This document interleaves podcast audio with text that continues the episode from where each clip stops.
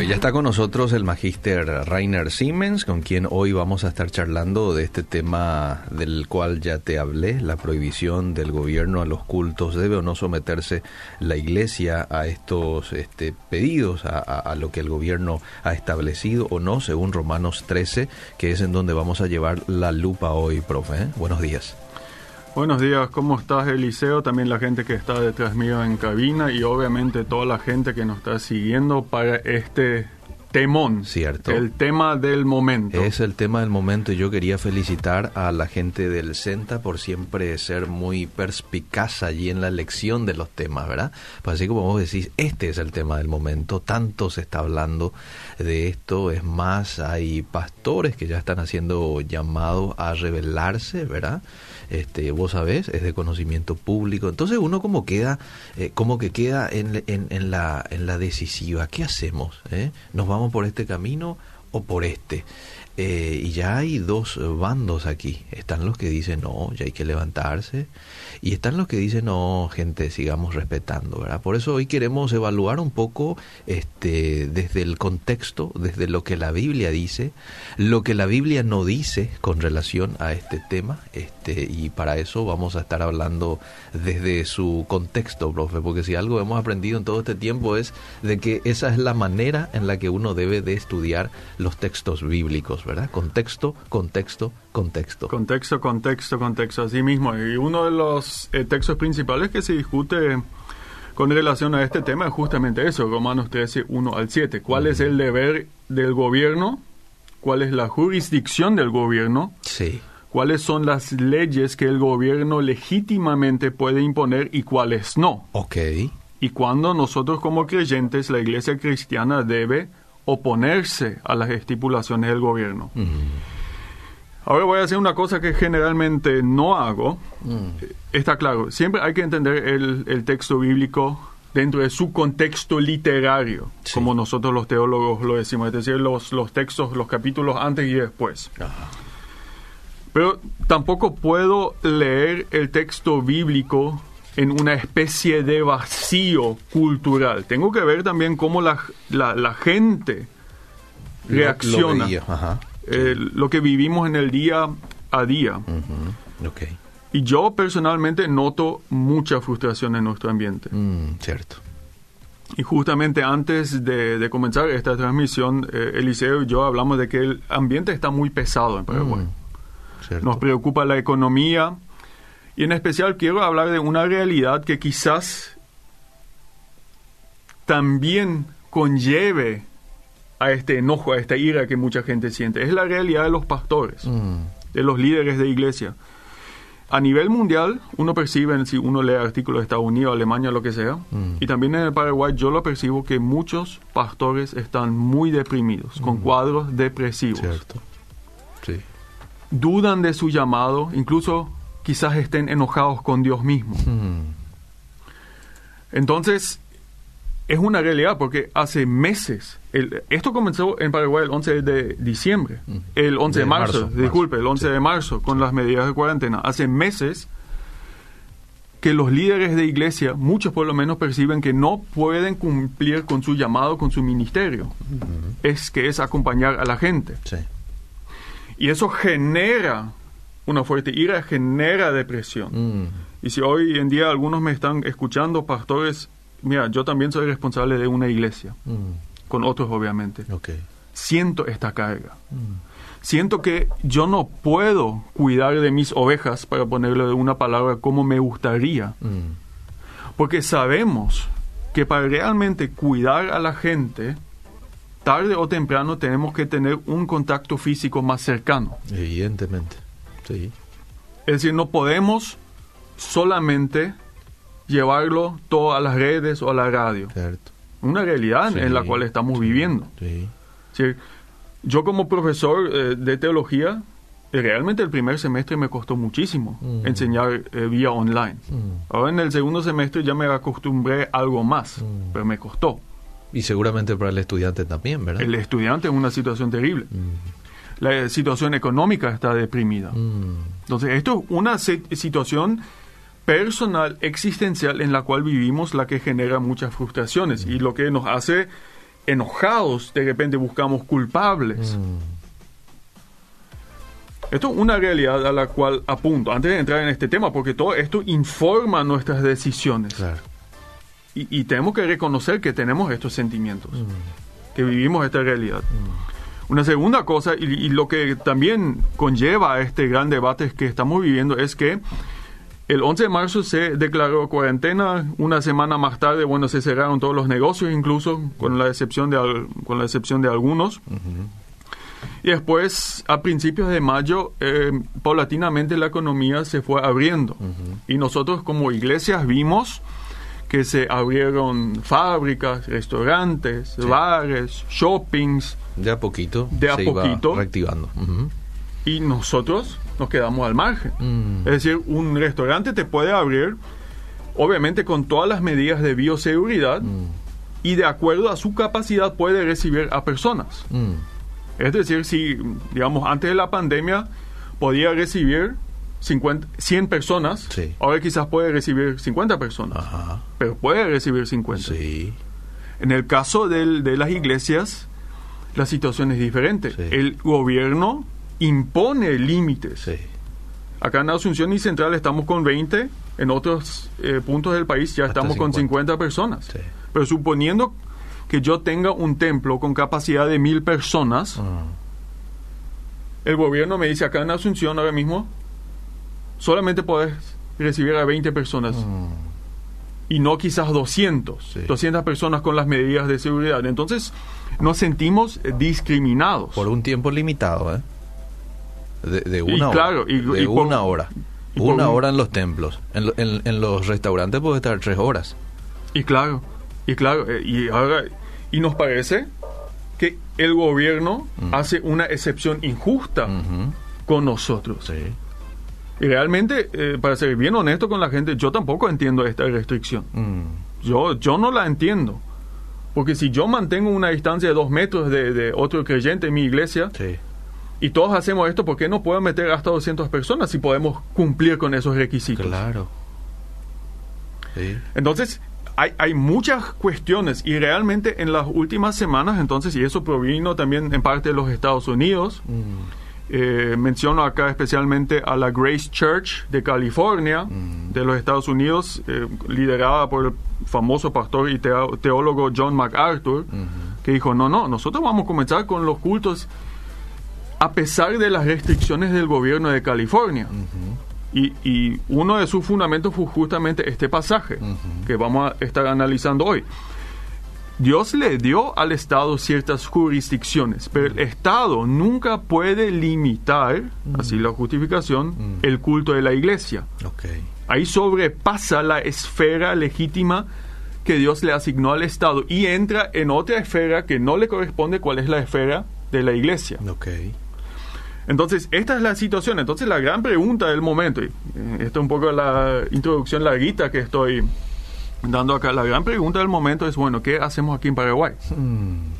¿Es tiempo de desobedecer Mm. al gobierno? Mm. Incluso si esto quizás signifique multas, qué sé yo, un, juicio, eh, un juicio, qué sé yo, un O proceso.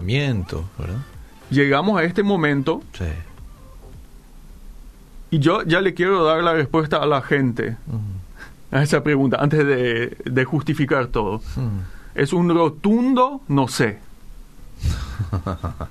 es un rotundo no sé. Lo que, más que nada, yo, yo quiero exhortarle a la gente que nos está escuchando, a los pastores, quizás es que, que entremos en un proceso de discernimiento. Mm.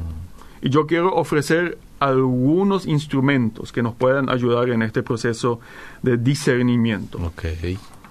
Y creo que podemos comenzar con la lectura del texto. Vamos, Romanos 13.1 dice, sométase toda persona a las autoridades superiores, porque no hay autoridad sino de parte de Dios, y las que hay por Dios han sido establecidas. De modo que quien se opone a la autoridad, a lo establecido por Dios resiste, y los que resisten acarrean condenación para sí mismos. Porque los magistrados no están para infundir temor al que hace el bien, sino al malo. ¿Quieres, pues, no temer la autoridad? Haz lo bueno y tendrás alabanza de ella, porque es servidor de Dios para tu bien. Pero si haces lo malo, entonces teme, porque no en vano lleva la espada, pues es servidor de Dios, vengador para castigar al que hace lo malo. Verso 5. Por lo cual es necesario estarles sujetos, no solamente por razón del castigo, sino también por causa de la conciencia. Pues por esto pagáis también los tributos, porque son servidores de Dios que atienden continuamente a esto mismo. Verso 7 pagad a todos lo que debéis, al que tributo, tributo, al que impuesto, impuesto, al que respeto, respeto, al que honra, honra. Bueno, esto es el texto que, que, tanto se discute, junto quizás con algunos otros, pero este es el texto principal.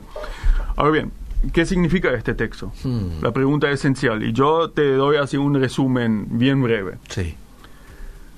Dios pone, o mejor dicho encarga a los gobernantes a que establezcan la justicia y la paz pública.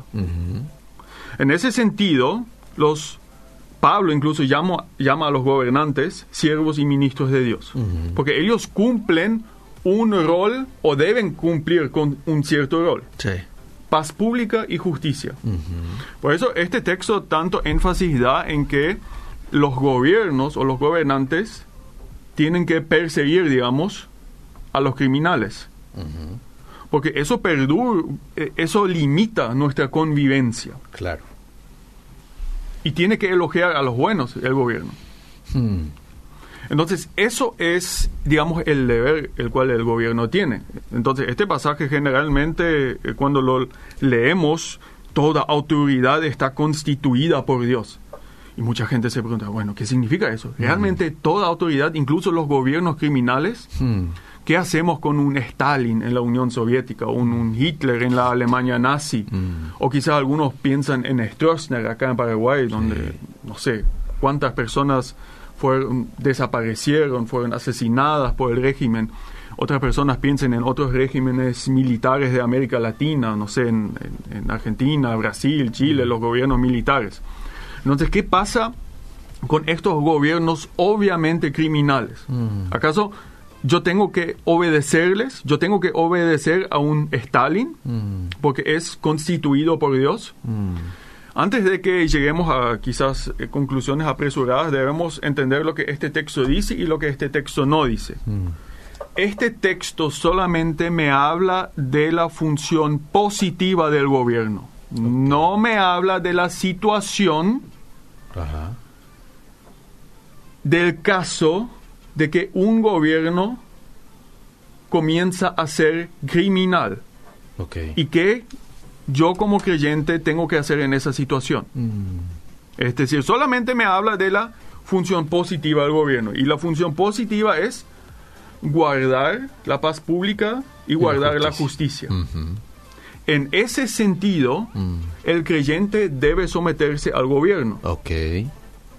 Entonces, acá eh, Pablo no, toca el tema del gobierno criminal. Ok.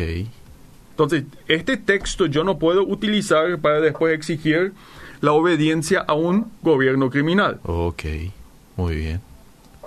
Entonces, claramente, y como mucha gente dice, Dios le asignó al gobierno su esfera. Mm.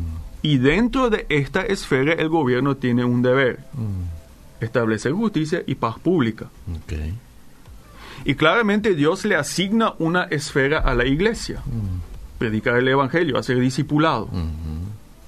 Y los dos en principio no se deben mezclar. Mm. Estamos totalmente de acuerdo.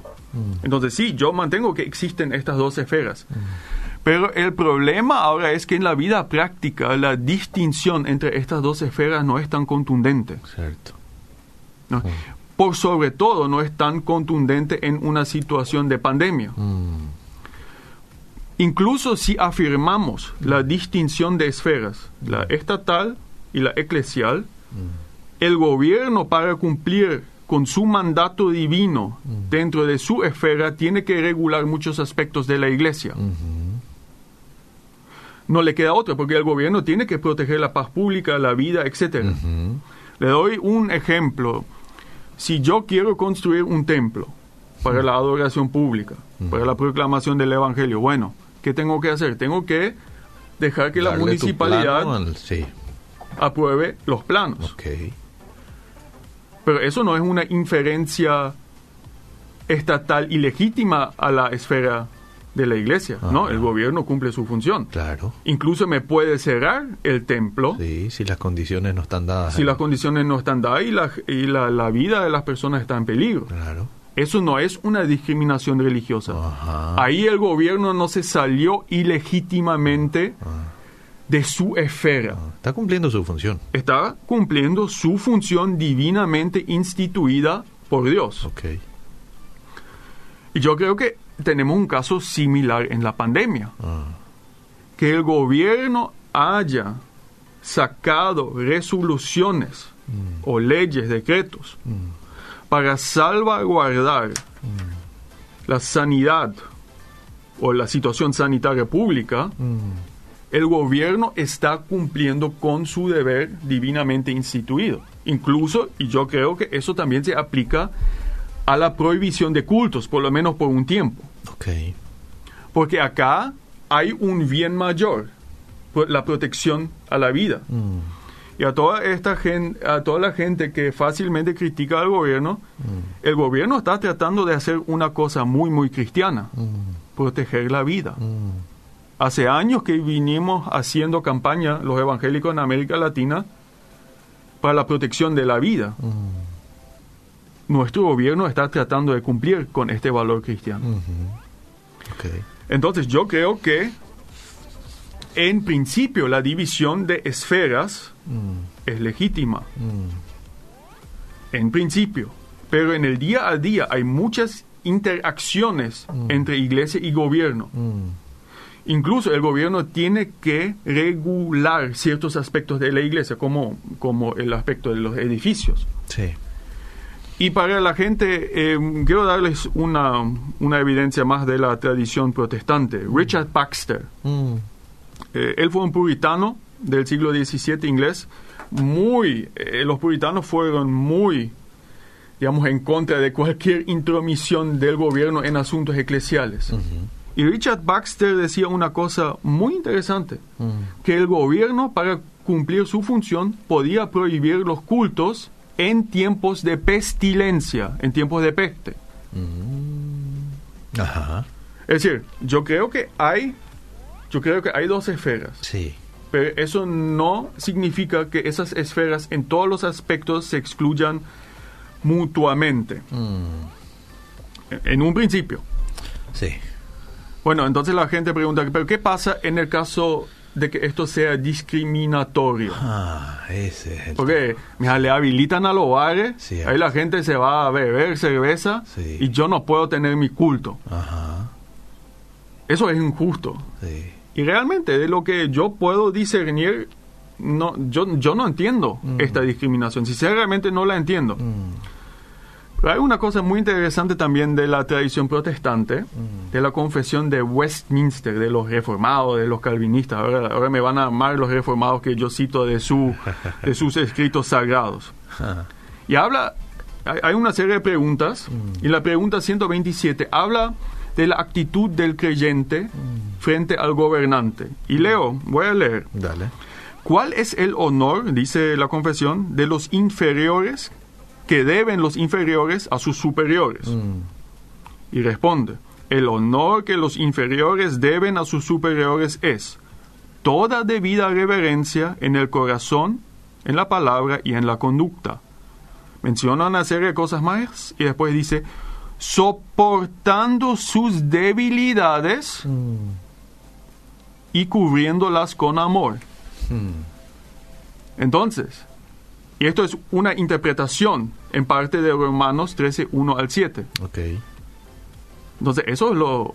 Yo siento un enojo con respecto a nuestro gobierno en muchos aspectos. Ujú. Pero yo creo que Romanos 13, 1 al 7 y la confesión de Westminster nos dicen sí. A pesar de eso, incluso si tom- toman decisiones desmedidas, Mm, hay que honrarlos y hay que incluso cubrir las decisiones que no me parecen tan acertadas, hay que cubrir esas decisiones con amor. mm.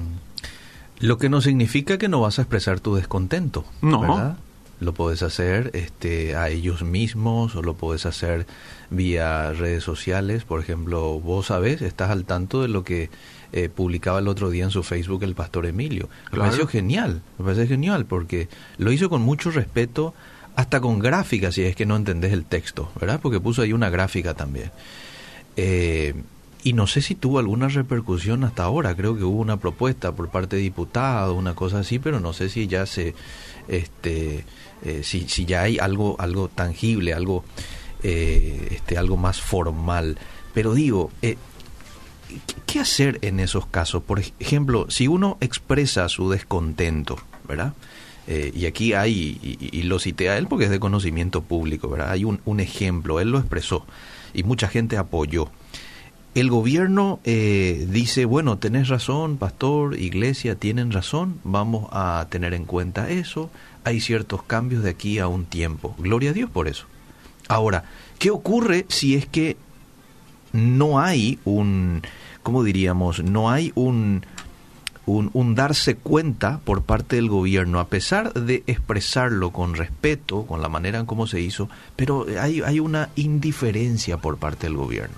¿Cu- ¿Cuál debería ser el accionar de ahí en adelante de la iglesia evangélica? Disculpame que te interrumpa porque vos Sí. estás ahí ya con... Pero eh, co- como, como se mencionó nomás y, y quiero... Y, y está en el tapete, eh, lo, lo mencionaba un poco. ¿Cómo accionar de ahí en adelante? Ya lo hiciste con respeto, ya lo expresaste, pero igual no hay cambios. Con la confesión de Westminster, yo diría seguir honrando, y voy a hablar con nombre, al ministro Mazzoleni, por ejemplo, que, que siendo muy criticado. Eso no significa que yo me calle ante, ante ciertos quizás casos de corrupción. Ok. Pero primero, yo creo que debemos un honor a nuestros gobernantes. Eh, no sé si puedes leer nuevamente el versículo 7 de Romanos 13. Pagad a todos los que debéis, al que tributo, tributo, al que impuesto, impuesto, al que respeto, respeto, al que honra, honra. Y fíjate, acá habla de respeto y honor y Pablo lo dice en el contexto del imperio romano y fíjate que fue uno de los imperios más corruptos de la historia. Mm, Es decir, él no habla acá de un gobierno ideal. Ok.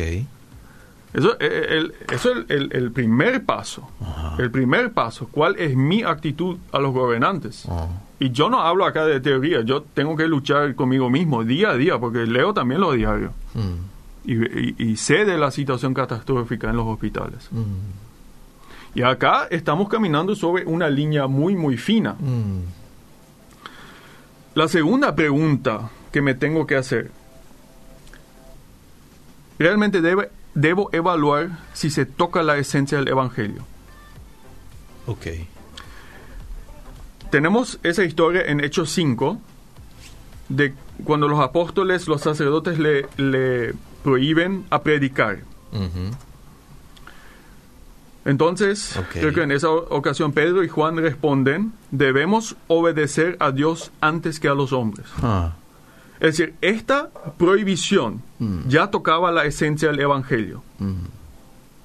Yo creo que restricciones al culto no necesariamente tocan la esencia del Evangelio. Oh, ok. Es una, una gran diferencia. Mm. Porque acá en el caso de Hechos 5, eh, también uno de los versículos que muchas veces se cita ahora, ahí realmente hubo una prohibición de predicar el Evangelio. El evangelio. Ajá. Y yo por nada en el mundo veo es- esa situación ahora mismo en Paraguay. Ajá. Es más, en, en nuestra iglesia eh, eh, algunas personas salieron con las ollas populares, etcétera. Vemos un gran avivamiento, Ok. una ola de grupos hogareños en lugares donde la gente todavía no conocía a Cristo. Yo no veo ninguna discriminación ahí. Mm.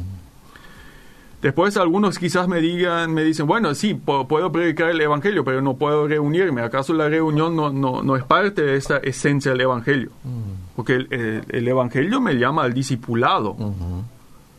Y el discipulado sabemos todo que no es un deporte individual, sino una, una cosa del grupo. Yo me formo en la comunión de los creyentes, con la exhortación, etcétera, con, con el compartir.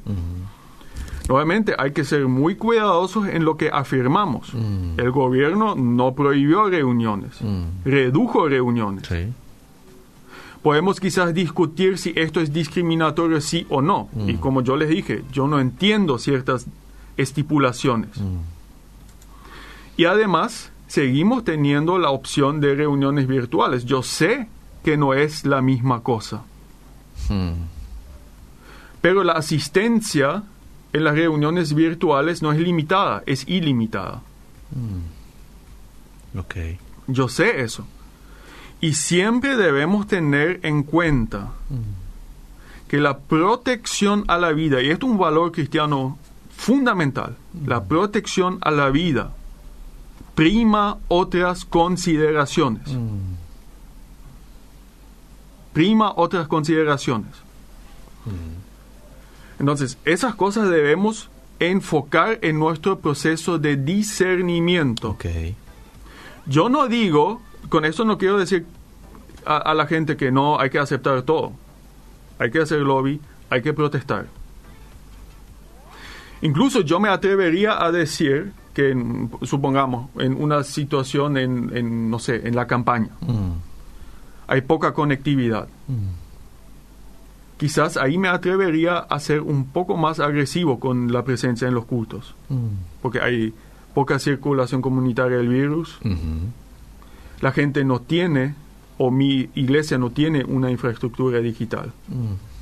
Pero acá en la ciudad la situación ya cambia. Entonces, acá yo, esta- yo sería muy cuidadoso, pero muy cuidadoso de hablar demasiado fuerte de discriminación religiosa. Lo, que yo, lo que yo más que nada veo es quizás ciertas estipulaciones mal aplicadas. Pero por sobre todo yo veo que debemos respetar a nuestros gobernantes. Mm. Y eso en muchos casos también en, en mi vida personal veo eso. En muchos casos no veo, veo que eso está desapareciendo por la frustración que estamos viviendo. Claro, claro.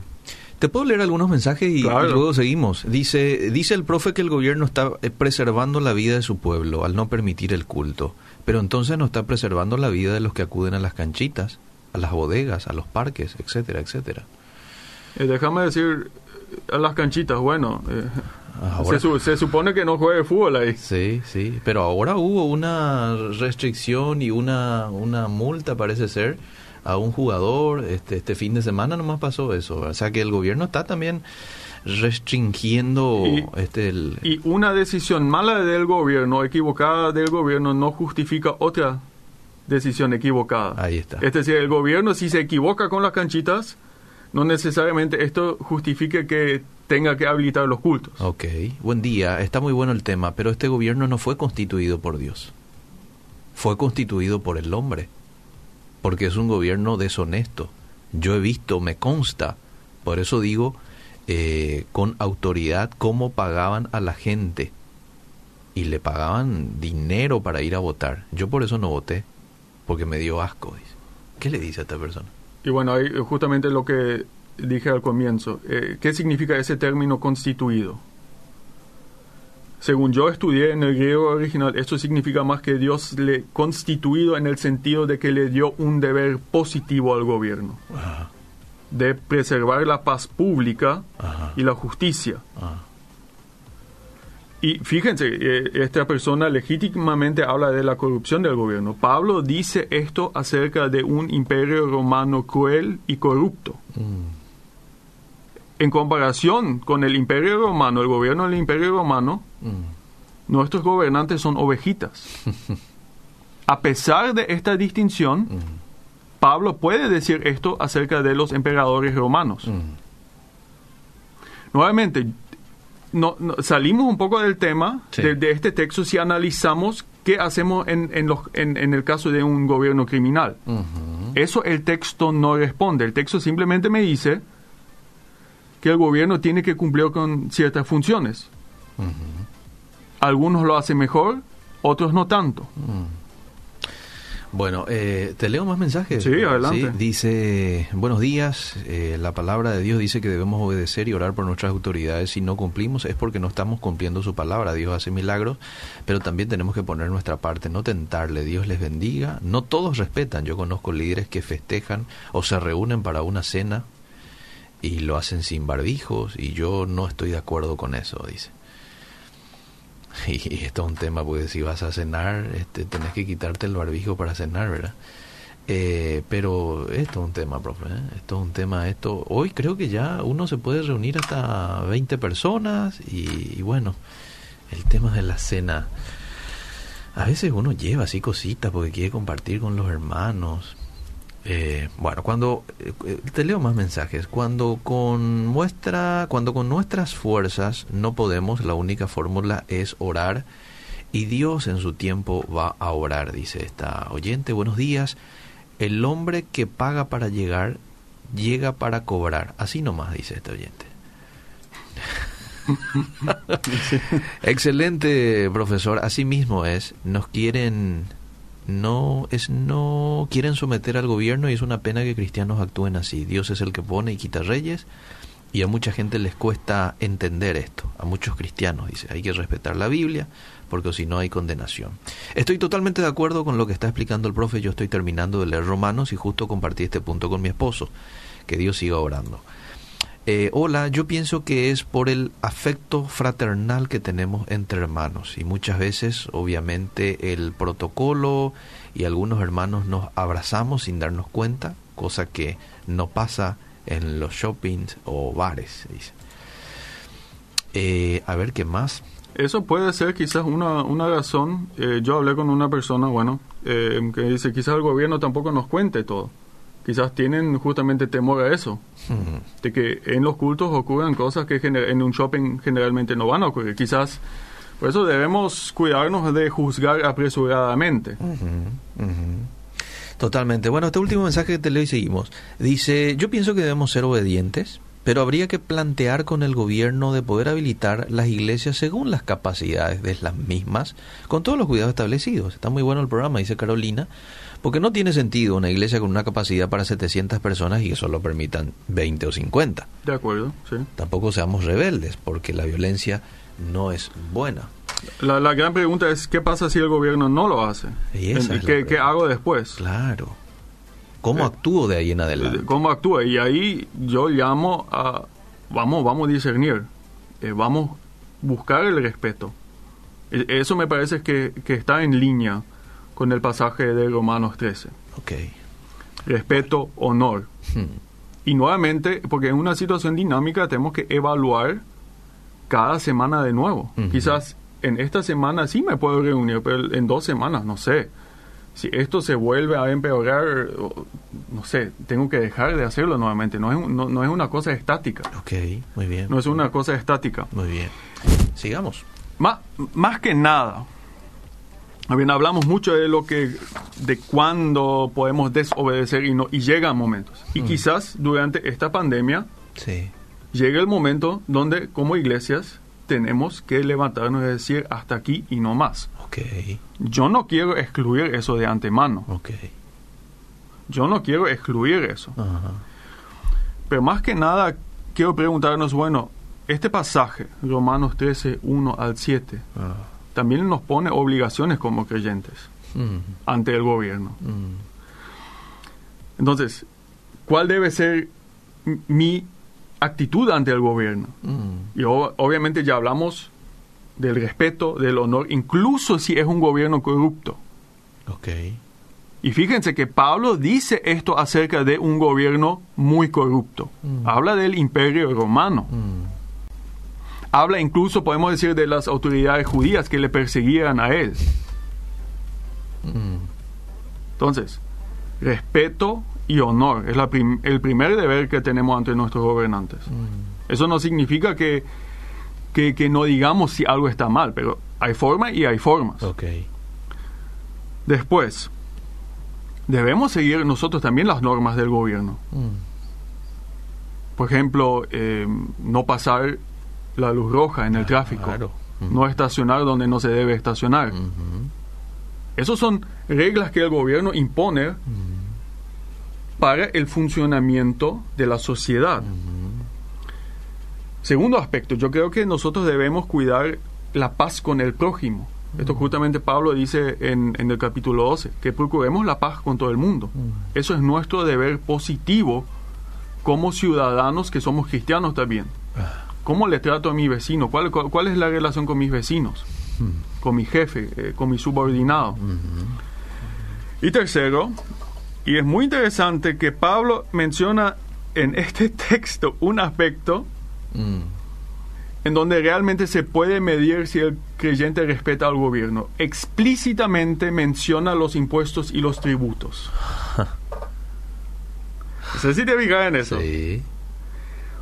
Ahora bien, nosotros en Paraguay tenemos un gran problema. Nuestro deporte nacional no es el fútbol, Mm. es la informalidad. Mm. Cierto. Negocios grandes y pequeños, la despensa en la esquina y el shopping de repente no encuentro que me den una factura. Mm. Cierto.